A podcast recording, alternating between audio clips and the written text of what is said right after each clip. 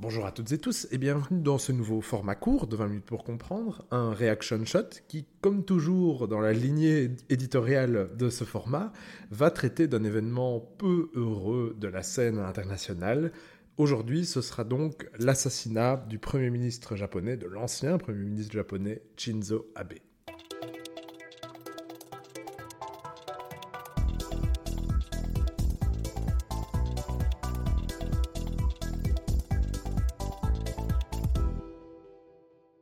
Alors l'itinéraire que je vous propose de suivre dans cet épisode sera en trois temps, rassurez-vous ce sera assez court. On va commencer très rapidement par évoquer la courte biographie de Shinzo Abe. On va ensuite surtout s'attarder sur son héritage, son bilan politique. Ce sera donc pour nous l'occasion d'expliquer pourquoi je juge intéressant de prendre un épisode pour parler justement de la personne et du bilan de Shinzo Abe. Et on terminera comme toujours par une petite ouverture vers l'avenir en se demandant quel sera l'héritage d'Abe dans la politique japonaise. Commençons donc par le commencement. Shinzo Abe est né un 21 septembre 1954 dans une famille qui est en fait déjà active en politique au sein du Parti libéral-démocrate qui, pour faire simple, bien qu'il y ait deux partis principaux au Japon, ben, le Parti libéral-démocrate, le PLD, c'est vraiment celui qui a fourni presque tous les premiers ministres au Japon depuis 1955. D'ailleurs, un de ces premiers ministres fut le grand-père de Shinzo Abe, qui occupera lui-même le poste de Premier ministre, Shinzo Abe, donc en 2006-2007, pendant une courte parenthèse, qui sera, je veux dire, renouvelée, mais dans des dimensions bien plus conséquentes, de 2012 à 2020, Premier élément à savoir, donc Shinzo Abe débarque avec certes une euh, certaine expérience politique, mais il débarque, rappelez-vous, juste après la catastrophe de Fukushima, donc ce, tremblement de terre qui a créé un tsunami, qui a détruit une centrale nucléaire sur les bords euh, du Japon, et c'est donc vraiment une catastrophe politique, économique et climatique qu'il faut gérer. Alors je vous l'ai dit, il reste au pouvoir jusqu'en 2020, ça fait donc pour les formates 8 années de mandat, qui en fait correspond au mandat le plus long pour un Premier ministre depuis la fin de la Seconde Guerre mondiale. Donc déjà, rien que pour ça, en quelque sorte, on peut dire que Shinzo Abe a marqué l'histoire du Japon, et on va le voir, a aussi marqué le système politique japonais, mais aussi la géopolitique mondiale, simplement parce qu'il est resté pendant 8 ans au pouvoir. Alors, il va quitter son poste en 2020, officiellement pour des raisons de santé, mais en fait, il avait quelques casseroles aux fesses, et ce sera donc l'occasion pour lui de disparaître indirectement, puisque son premier successeur, Yoshide Tsuga, et puis le Premier ministre actuel, à savoir Fumio Kishida, sont deux successeurs. Ils s'inscrivent dans la lignée de Shinzo Abe, dont ils appartiennent d'ailleurs au euh, parti, hein, le PLD. Et surtout, ben, on a beaucoup dit que Shinzo Abe tirait encore les ficelles dans l'ombre. Bon, vous l'avez probablement entendu, Shinzo Abe est mort d'un assassinat le 8 juillet 2022 lors d'un meeting politique deux jours avant une élection législative au Japon. Ouvrons maintenant la boîte noire de la politique et observons quelles étaient les pensées de Shinzo Abe. D'ailleurs, d'abord, dans un premier temps, vous savez que Simon et moi-même sommes très intéressés par les questions historiques et mémorielles.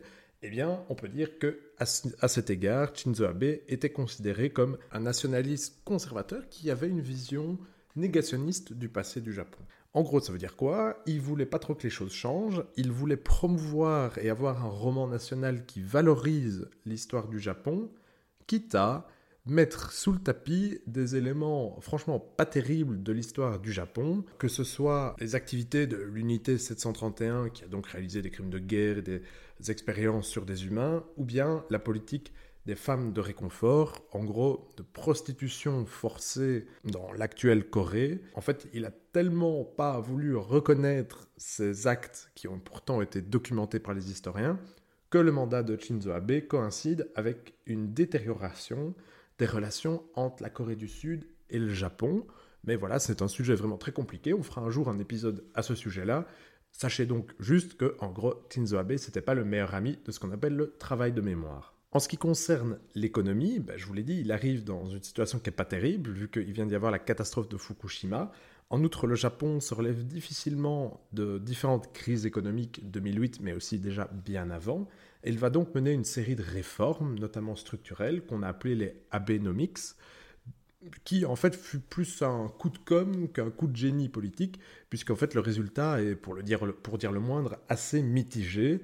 Euh, mais bon, voilà, on peut en tout cas dire qu'il a fait quelque chose, il a essayé de faire quelque chose contre la stagnation qui régnait alors. Mais Abe est surtout connu pour ce qu'on a appelé la normalisation du Japon. Alors pour ça, il faut faire un tout une toute petite explication historique. Rappelez-vous que le Japon se bat contre les États-Unis pendant la Deuxième Guerre mondiale à cause de l'attaque de Pearl Harbor, sur lequel on a déjà réalisé des épisodes et dont je vous recommande bien entendu l'écoute. Et à la fin de cette Seconde Guerre mondiale, les États-Unis vont participer à la reconstruction du Japon, à la reconstruction politique notamment, puisqu'ils vont participer à la rédaction de la Constitution japonaise, qui, dans son article 9, stipule, et je vous lis, le peuple japonais renonce à jamais à la guerre en tant que droit souverain de la nation, ou à la menace, ou à l'usage de la force comme moyen de règlement des conflits. Pour atteindre le but fixé au paragraphe précédent, il ne sera jamais maintenu de forces terrestres, navales et aériennes, aériennes pardon, ou autres potentiels de la guerre. Le droit de belligérance de l'État ne sera pas reconnu, donc en gros, l'État japonais se coupe les mains, il s'empêche de faire la guerre. Alors, ça, s'induit de ce qu'on appelait également la doctrine Yoshida, du nom du premier ministre, du premier premier ministre lors de la signature de cette constitution, qui va faire un choix assez semblable à celui de l'Allemagne, qui est en gros, on s'occupe plus de notre défense, on se cache sous le parapluie américain et on se concentre sur l'économie, ce qui fera d'ailleurs du Japon un des tigres asiatiques, une des économies les plus puissantes de l'Asie. Et donc, partant de ce constat, Shinzo Abe, il arrive au pouvoir pour la deuxième fois, donc en 2012, avec un projet, comme disait l'autre, changer cet article 9. Alors, l'article 9 au Japon, tout le monde le connaît. Hein. La société japonaise est assez pacifiste et il y a d'autres premiers ministres avant Shinzo Abe qui ont déjà voulu un peu tordre le cou à l'idée de cette nation pacifique en soi, notamment en introduisant ce qu'on a appelé la Japan Self-Defense Forces, donc la force d'autodéfense japonaise, qui est une armée dont on ne dit pas le nom. Ça entre un peu en contradiction avec l'article 9 de la Constitution, et c'est la raison pour laquelle Shinzo Abe a fait de la réforme de cet article une de ses priorités. Il voulait d'abord faire inscrire dans la Constitution, au minimum en tout cas, l'existence de cette force d'autodéfense du Japon, qui a d'ailleurs fait l'objet sous son mandat d'énormément d'investissements, tant et si bien qu'en fait le Japon a eu des dépenses militaires assez conséquentes, presque 2% du PIB, c'était en tout cas l'objectif de Shinzo Abe, soit la moyenne, en tout cas ce qu'attendent les États-Unis en particulier, mais la moyenne des pays au sein de l'OTAN. Voici vraiment une première avancée très forte du mandat de Shinzo Abe. Il va également faire en sorte que cette armée japonaise, donc cette force d'autodéfense, puisse être engagé dans ce qu'on appelle l'autodéfense collective. Ça veut dire que si un allié, entendre ici les États-Unis ou Taïwan, est attaqué, eh bien, on pourrait considérer qu'il s'agit là de l'autodéfense et donc on pourrait envoyer l'armée d'autodéfense soutenir l'allié menacé. cette mesure doit s'entendre dans un autre élément hérité donc de Shinzo Abe qui est qu'il reconnaît ce qu'on appelle un environnement en zone grise, un environnement stratégique et sécuritaire en zone grise. En gros, le Japon, son destin et sa géopolitique est menacé par la montée en puissance de la Chine, contre laquelle il faut s'organiser et presque s'armer. C'est la raison pour laquelle Shinzo Abe sera l'un des plus fervents initiateurs du Quad, c'est-à-dire une alliance stratégique entre l'Australie, le Japon, l'Inde et les États-Unis, presque clairement créés contre la Chine. Il va également mener des mesures pour financer l'armée d'autodéfense, faire une modernisation militaire. Il va également créer un Conseil national de sécurité dans le but d'harmoniser les décisions de politique étrangère et de sécurité. Donc on a vraiment une rationalisation ici. On veut vraiment sortir de cette idée d'un Japon qui se coupe les mains et refuse de participer à la géopolitique contemporaine. Enfin, il va fortement supporter Taïwan contre la Chine et être une critique assez marquée, assez poussée de la Russie et de la Chine Pour des raisons géopolitiques, pour des raisons mémorielles, on ne peut pas vraiment entrer dans tous ces sujets ici, mais dites-vous vraiment que à partir du mandat de Shinzo Abe, le Japon va donc jouer un rôle important en matière géopolitique et plus seulement en matière commerciale. Pour autant, on a également des personnes qui vont critiquer certains aspects du mandat de Shinzo Abe. D'abord, bah, les pacifistes, qui rappellent que le peuple japonais n'est pas vraiment pour ces différentes évolutions. D'aucuns vont également critiquer une grande absente de sa politique, de, de ses différents mandats en tant que Premier ministre, c'est la politique climatique. Mais à présent, intéressons-nous à ce qu'il a et à ce qu'il va laisser derrière lui Shinzo Abe. Pour rappel, il est mort assassiné, je ne l'ai pas encore dit, mais par arme à feu le 8 juillet 2022. Et bon, peut-être que ça ne vous étonne pas qu'il soit mort assassiné, c'est un assassinat politique quand même, mais surtout, dites-vous qu'en 2021, il y a eu un et un seul homicide par arme à feu au Japon.